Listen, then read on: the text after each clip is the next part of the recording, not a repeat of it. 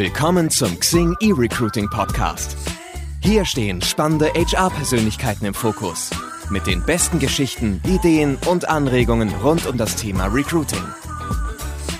Hallo und herzlich willkommen zum Xing E-Recruiting Podcast. Mein Name ist Markus Mehrheim und gemeinsam mit meiner Kollegin Iva Zoy werden wir Sie durch die nächste halbe Stunde führen. Ja, genau. In dieser Folge unseres Podcasts möchten wir Markus Bayer begrüßen.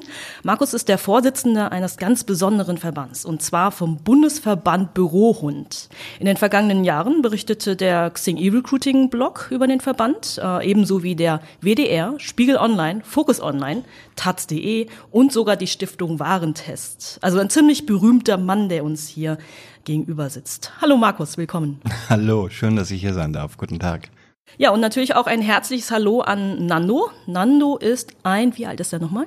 Der ist jetzt fünf Monate alt, ein Golden Retriever Welpe und noch ein bisschen verrückt. Ja, und ähm, der kam hier gerade rein und war so ganz, ganz, ganz wild, lief er durch die Gegend und mittlerweile, glaube ich, guck mal, gerade unter den Tisch. Ich glaube, er schläft. Sieht ich habe ihn gerade gar nicht aus. gefunden. Ja, ganz tolles Tier. Ja, ähm, leider kann Nando ja nicht sprechen, aber es macht nichts. Dafür haben wir den Markus. Ähm, Markus, damit unsere Zuhörer dich auch ein bisschen kennenlernen dürfen, gibt es auch für dich unsere obligatorischen Fragen mit den sogenannten fünf Fs. Fünf verfängliche Fragen für Vorreiter. Wow. Gut, dann würde ich sagen, starten wir direkt los. Und ähm, ich würde dich jetzt bitten, Markus, die folgenden fünf Sätze einfach mal ganz spontan ähm, zu Ende zu führen. Als Kind wollte ich werden. Erwachsen. Die Schulzeit war für dich? Eher sehr anstrengend. Mein schrecklichster Job war? Ich habe, als ich 16 war, mal in einer in einer Küche von einem Café als wirklich als Tellerwäscher äh, äh, gearbeitet. Da habe ich mir so ein bisschen Geld äh, dazu verdient und wenn ich mich recht erinnere, äh, war das da ziemlich, ziemlich stressig. Als ich für den Podcast angefragt wurde, war mein erster Gedanke. Yippie. Und last but not least, New Work zeichnet sich für dich aus durch? Vor allem durch Wertschätzung für die Menschen, die in meinem Arbeitsumfeld tätig sind. Äh, Wertschätzung bedeutet am Ende nämlich ganz klar auch Wertschöpfung. Das heißt, äh, jeder Arbeitgeber aus meiner persönlichen Sicht, der diese Wertschätzung nicht gelten lässt, nicht annimmt, der schadet nicht nur menschlich, sondern auch wirtschaftlich seinem Unternehmen. Ja, Markus, du ähm, bist ja eigentlich schon äh, sehr, seit, seit geraumer Zeit ein guter Freund vom äh, Hause Xing. Ich erinnere mich daran, ähm, wie wir 2014 dich kennengelernt haben. Ähm, eine ganz witzige Geschichte war das. Ähm, eine Praktikantin aus unserem PR-Team hatte die, wie ich finde, sehr schöne Aufgabe, eine Studie zu Bürohunden durchzuführen. Und ähm, sie hat dann ein bisschen ähm, Recherche betrieben und sagte mir dann irgendwann so mit einem strahlenden Lächeln, Iva, ich habe es geschafft. Ähm, wir haben einen, einen Mann und der, der ist vom Bundesverband Bürohunde. Und ich so, ähm, was? Was für ein Ding? Das gibt es. Und äh, tatsächlich, ja, das gibt es. Wie kommt man denn auf so einen Verband? Es gibt uns tatsächlich seit, äh, das hast du richtig gesagt, 2014. Äh, und äh, manchmal müssen wir uns morgens selber noch kneifen, um zu kapieren, gibt's uns wirklich. Ja, es gibt uns. Die, äh, der Anlass damals, äh, den Verband zu gründen, war, dass ich hier in Berlin als Hundetrainer tätig bin und seinerzeit ich sehr häufig angerufen wurde mit der Bitte, Mensch, Herr Bayer, können Sie denn meinem Hund nicht das Alleinsein beibringen? Aber letztendlich äh, macht es aus meiner tiefen Überzeugung ja gar keinen Sinn, wenn der Hund so lange alleine ist. Und äh, es macht weder Sinn für den Hund noch für den Menschen. Dann fing ich an zu recherchieren. Hat das eigentlich Vorteile, wenn man den Hund äh, mit ins Büro nimmt? Oder äh, sind das gravierende Nachteile? Und als Ergebnis habe ich dann den Verband gegründet. Ich muss mal gerade hier so ein bisschen erzählen ähm, zwischendurch. Ähm, wir, wir haben ja ja einen Podcast und kein Video, aber wenn man mich sehen würde, ich habe so einen ganz warmen linken Fuß, weil Nandos linke Pobacke ist auf meinem Schuh. Aber es ist sehr bequem. Ähm, Markus, ähm, wir hatten es ja eingangs erwähnt, äh, der Verband ist dank seiner doch recht ungewöhnlichen Positionierung sehr häufig in den Medien vertreten. Ähm, warum glaubst du, ist das so? Wieso gibt es derzeit so einen Hype um das Thema Hundemitnahme im Büro?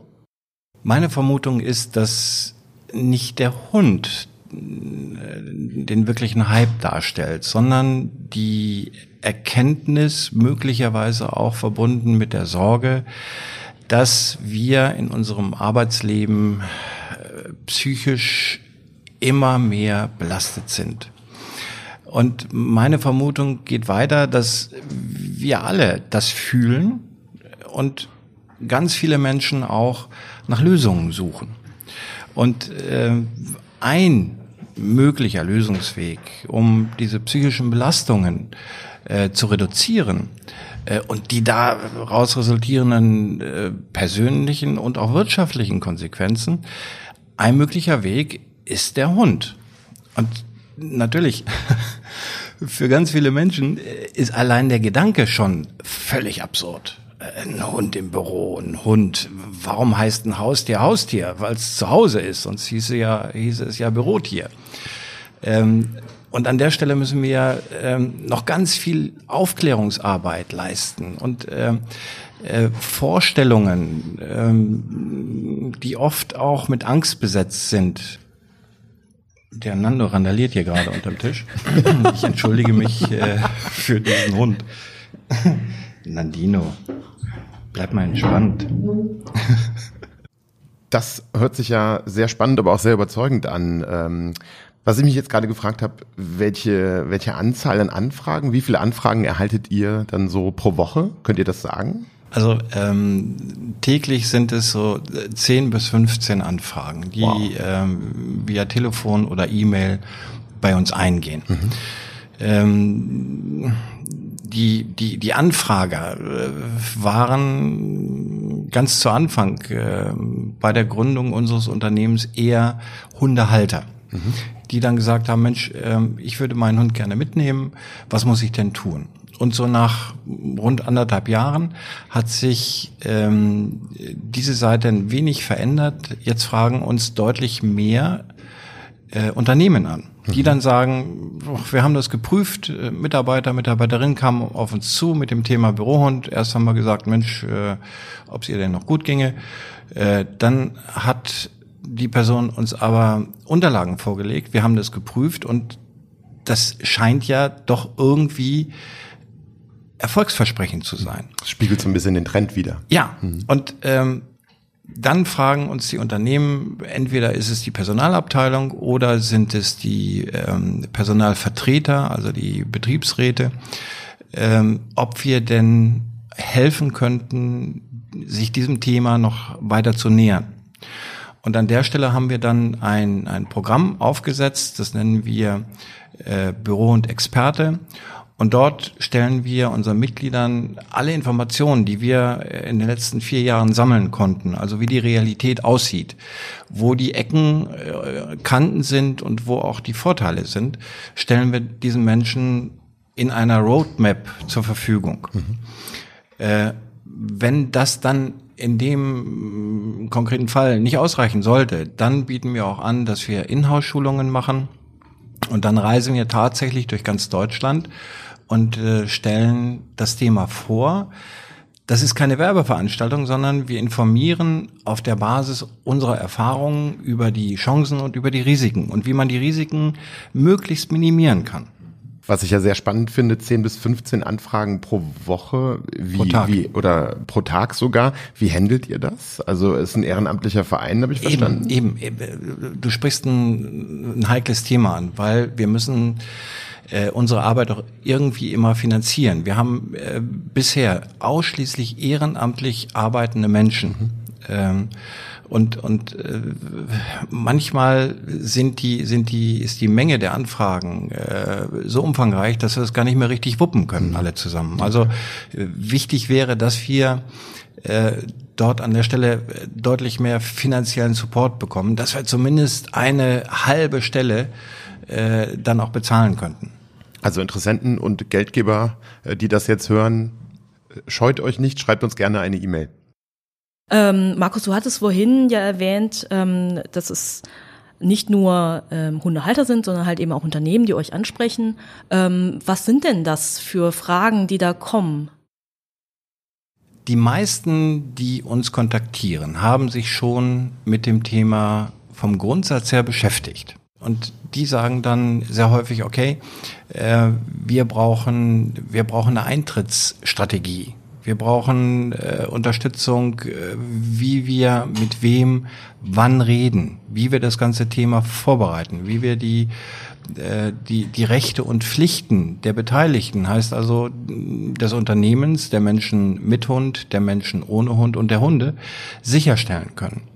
Äh, und da können wir eben sehr gute Ratschläge geben, wie man es wie man's dann ordentlich hinkriegt.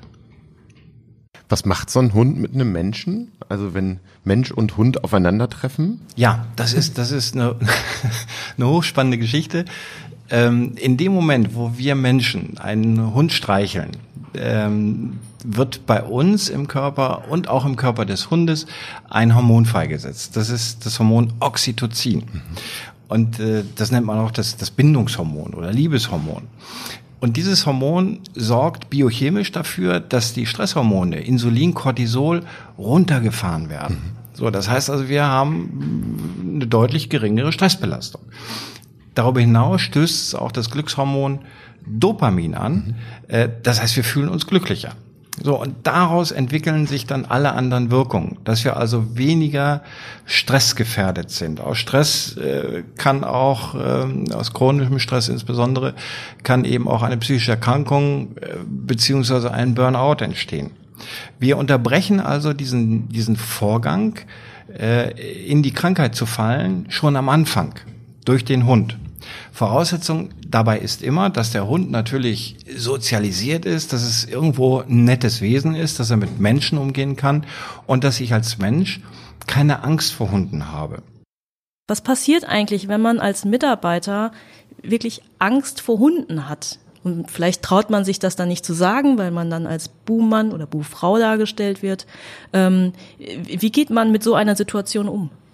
Also in den mm, Unternehmen, in denen Bürohunde zugelassen sind, äh, die formulieren diesen Umstand, dass Bürohunde zugelassen sind und möglicherweise weitere entspannte Bürohunde auch willkommen sind, schon in den Stellenanzeigen. Das heißt also, wenn ich mich von außen erstmalig an dieses Unternehmen heran äh, bewege, weiß ich schon, dass da Hunde sind. Das heißt, das Risiko, dass dann jemand dort äh, eine Bewerbung abgibt, der definitiv Angst vor Hunden hat, ist schon mal ein bisschen minimiert. Das Schlabbern im Hintergrund ist übrigens jetzt gerade Nando, der trinkt was. Ähm, dann die zweite Phase ist ja das Bewerbungsgespräch. Ähm, Bürohund weisen in der Regel in dem Gespräch noch einmal darauf hin und sagen, bei uns laufen Hunde rum, hast du damit ein Problem? So, und wenn jemand tatsächlich eine ausgewiesene Hundeangst dann hat, dann könnte er spätestens dann sagen, äh, nee, ist eigentlich nichts für mich hier. In den Fällen, wo Hunde neu in ein bestehendes System integriert werden, ähm, stellt sich die Situation ein bisschen anders dar. In dem Fall muss ich tatsächlich, äh, Stichwort ist Change Management. Ich muss versuchen, möglichst jeden mit auf diesen Weg zu nehmen, dass wir jetzt Hunde als Burnout-Prophylaxe einführen. Äh, und da mm, geben wir die entsprechenden Empfehlungen ab. Angstmenschen muss man versuchen zu schützen. Eine Angst kann man relativ einfach äh, in den Griff bekommen, indem man versteht. Ähm, Angst vor Hunden ist immer auch eine Angst vor Kontrollverlust. Ähm, und in dem Moment, wo ich die Körpersprache des Hundes lesen kann, kann ich wieder verstehen und kann mich entsprechend auch verhalten. Und schon ähm, geht die Angst zurück. Das ist keine Sache, je nach, je nach Situation oder je nach Mensch, keine Sache, die ich in drei Minuten hinkriege. Ne, das äh, kann auch mal bis zum halben Jahr dauern. Das ist auch das Wunderbare bei den, bei den, bei den Bürohunden. Ein Bürohund kann es schaffen, dass eine Angst, eine allgemeine Angst vor Hunden auch kleiner wird und somit die Lebensqualität eines Menschen erhöht wird, weil ähm, es ist ja schrecklich, wenn ich immer die Straßenseite wechseln muss, nur weil mir ein Hund entgegenkommt und weil ich Angst habe. So, und jetzt kann ich auf der Straßenseite bleiben und äh, freue mich vielleicht, weil ich den Hund lesen kann. Und äh, das sind immer die schönsten Momente für mich. Angenommen, ich wäre jetzt jemand, der überlegt, sich einen Hund anzuschaffen. Ähm, hast du vielleicht ganz konkrete Tipps, wie ich am besten vorgehen würde, ob es bestimmte Hundeschulen gibt oder wie ich den Hund auch langsam an das Büro gewöhnen kann? Also was kann der vielleicht auch zukünftige Halter tun? Also zunächst ist es keine Frage von Rassen. Es ist immer eine Frage der Persönlichkeit des Hundes hm. und des Hund-Halter-Verhältnisses. An der Stelle muss das Hund-Halter-Verhältnis auf der Basis des Vertrauens ähm, entwickelt werden.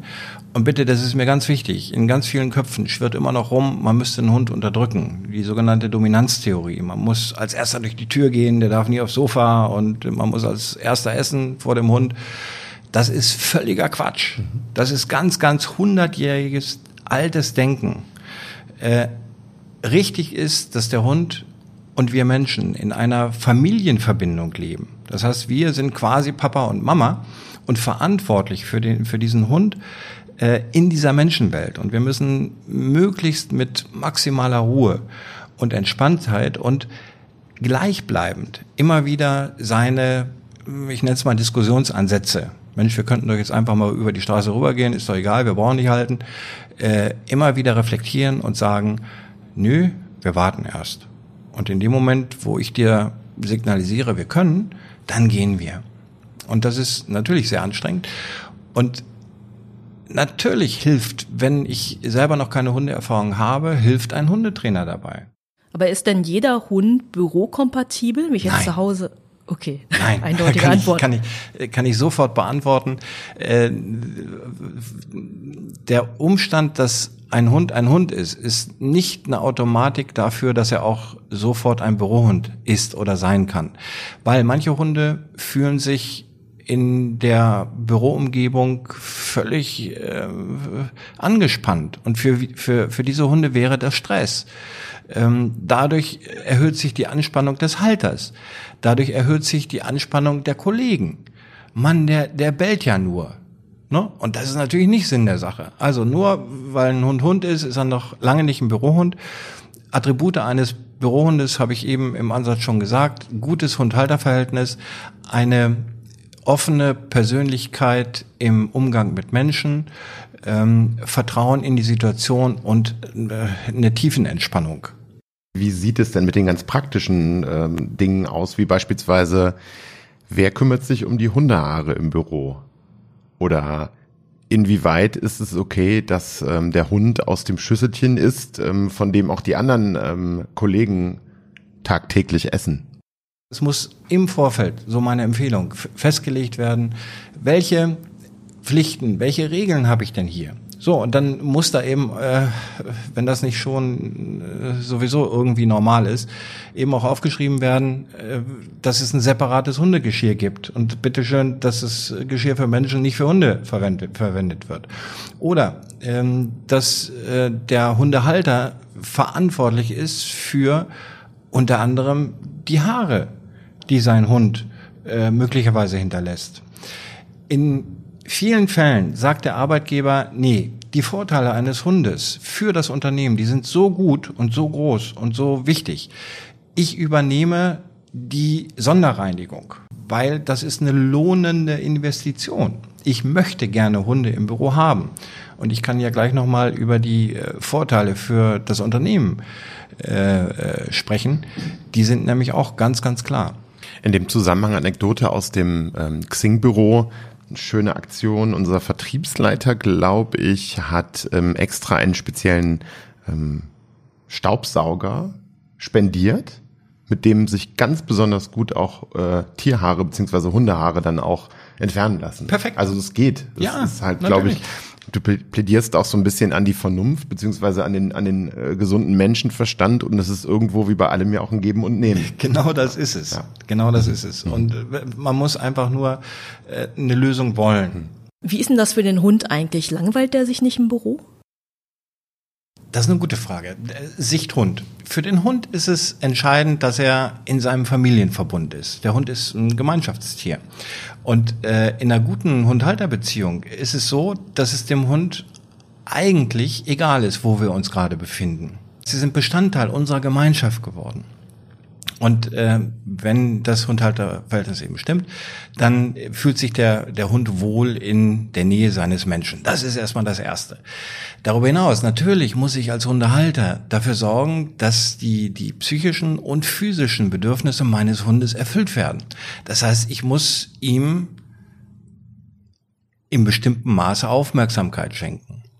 Ich muss ihm die Möglichkeit geben, dass er sich lösen kann und äh, es geht natürlich nicht, und das kommt äh, zumindest in den Unternehmen, äh, die wir begleiten, nicht vor, dass ein Hund acht Stunden dann unterm, unterm Schreibtisch liegt, sondern äh, natürlich, äh, er wird in den Pausen mit rausgenommen, ähm, er wird bewegt, er hat die Möglichkeit, sich zu lösen.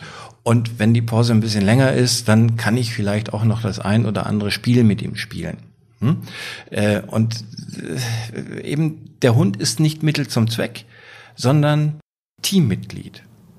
Was würdest du denn ähm, Unternehmen ähm, raten, die sich neu, ja, also in Anführungszeichen neu dazu entscheiden, Hunde im Büro zu erlauben?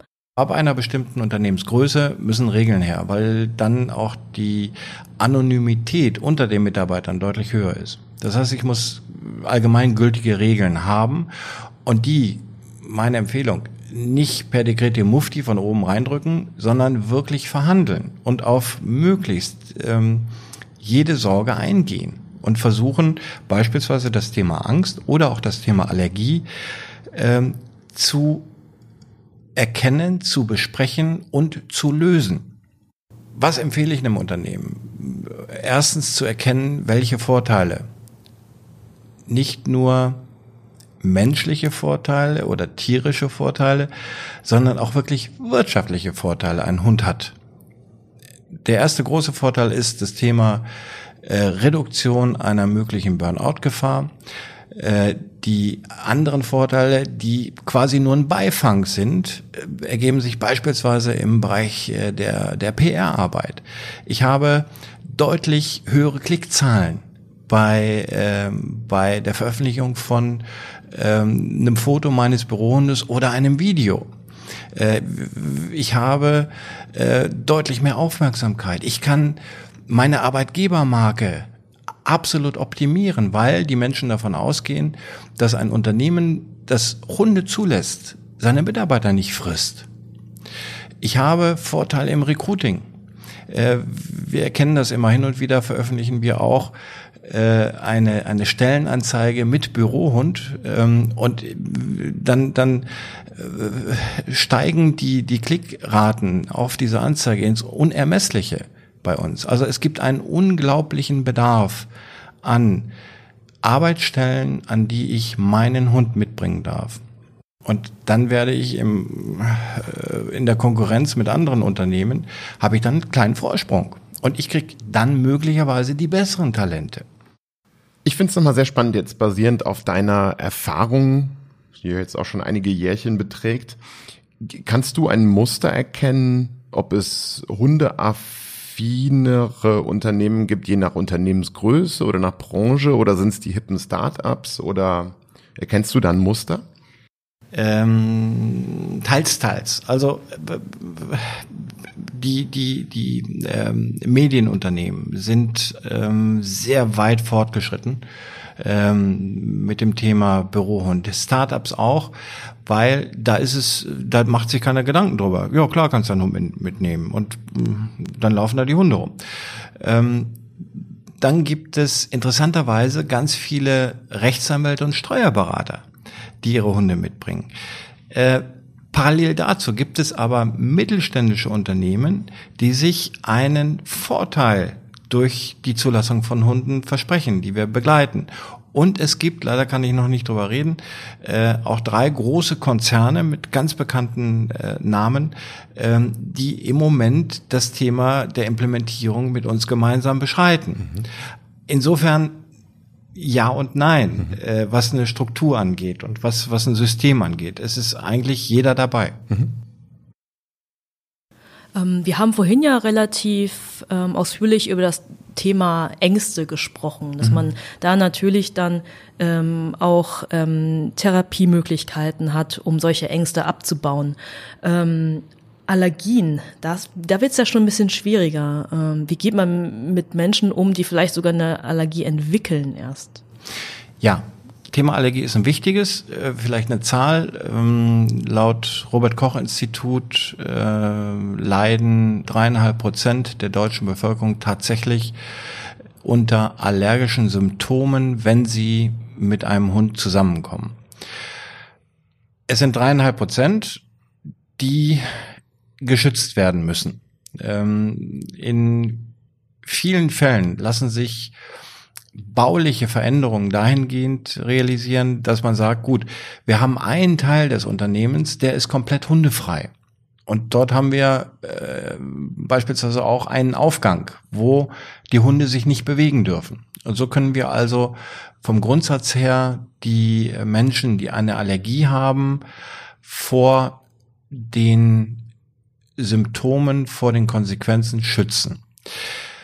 Wovor ich warne, ist die Entweder-Oder-Frage. Also entweder wir schützen die Menschen mit Allergie oder wir beschützen alle vor den Risiken eines Burnouts. Die Frage ist falsch. Die Frage muss lauten, äh, wie kriegen wir beide möglichen Erkrankungen unter einen Hut? Wie, wie finden wir für alle Erkrankungen eine mögliche Lösung? Wie kriegen wir es also in der Realität umgesetzt, dass wir für alle möglichen Erkrankungsgefahren eine Lösung finden? Dazu ist im Übrigen auch der Arbeitgeber verpflichtet, laut Arbeitsschutzgesetz, äh, dass er eben nicht nur vor körperlichen Erkrankungen äh, beschützen muss, sondern er muss auch vor psychischen Erkrankungen beschützen. Du hast ja mit ganz vielen Unternehmen zu tun. Mhm. Könntest du einmal so vielleicht die Top drei, also so kuriose Anfragen wiedergeben, also oder Probleme, die es so gibt? Ja, jeder von uns Menschen hat irgendeine emotionale Beziehung zum Thema Hund. Und ähm, die ist entweder positiv oder äh, eben nicht so positiv, eher negativ und jeder stellt sich etwas vor. Wir haben eine Verbindung. Und äh, was, was ich so lernen durfte in den letzten Jahren, es gibt so eine, eine Top 3 äh, Gegenargumentationsliste bei den Unternehmen. Äh, Top 1 ist, ähm, wenn ich heute Hunde zulasse, sind wir morgen in Zoo.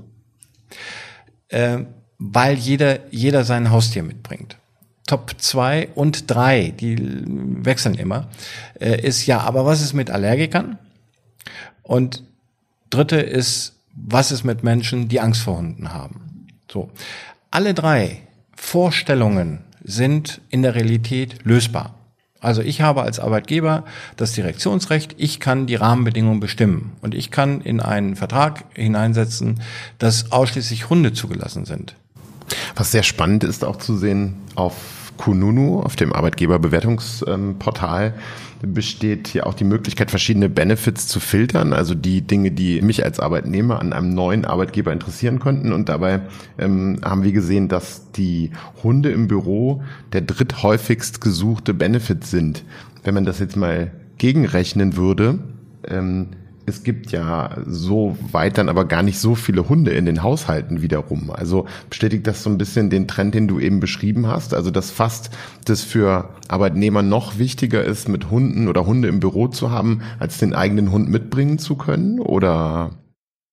Ähm, die neueste Statistik äh, sagt, dass mh, wir in Deutschland 9,4 Millionen Hunde haben. Mhm. Okay. Äh, also irgendwas bei 12, 13 Prozent der, der Gesamtbevölkerung. Ähm, viele Menschen entscheiden sich gegen einen Hund, weil sie eben nicht sich den ganzen Tag um ihn kümmern können mhm. und ihn äh, acht Stunden oder zehn Stunden alleine lassen müssten, weil sie eben nicht mit ins Büro äh, nehmen dürfen. Ich gehe davon aus, dass sich das in den nächsten fünf Jahren äh, verändern wird. Je einfacher es wird, einen Bürohund mitzunehmen, desto mehr Hunde werden auch in deutschen Haushalten äh, zu finden sein. Und das ist auch wiederum eine Chance für die ganzen Tierheimhunde. Weil die, die fristen doch, die armen Kerle, die fristen doch ein, ein schreckliches Leben äh, dort in so einem, in so einem Tierheim.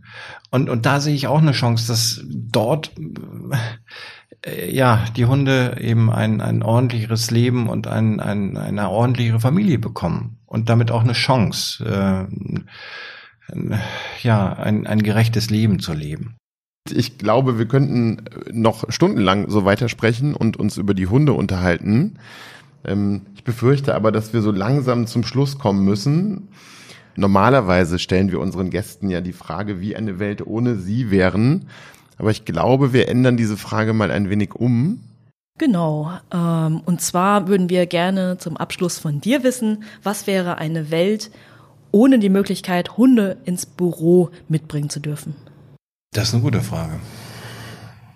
Also letztendlich wäre die Welt so, wie sie im Moment ist.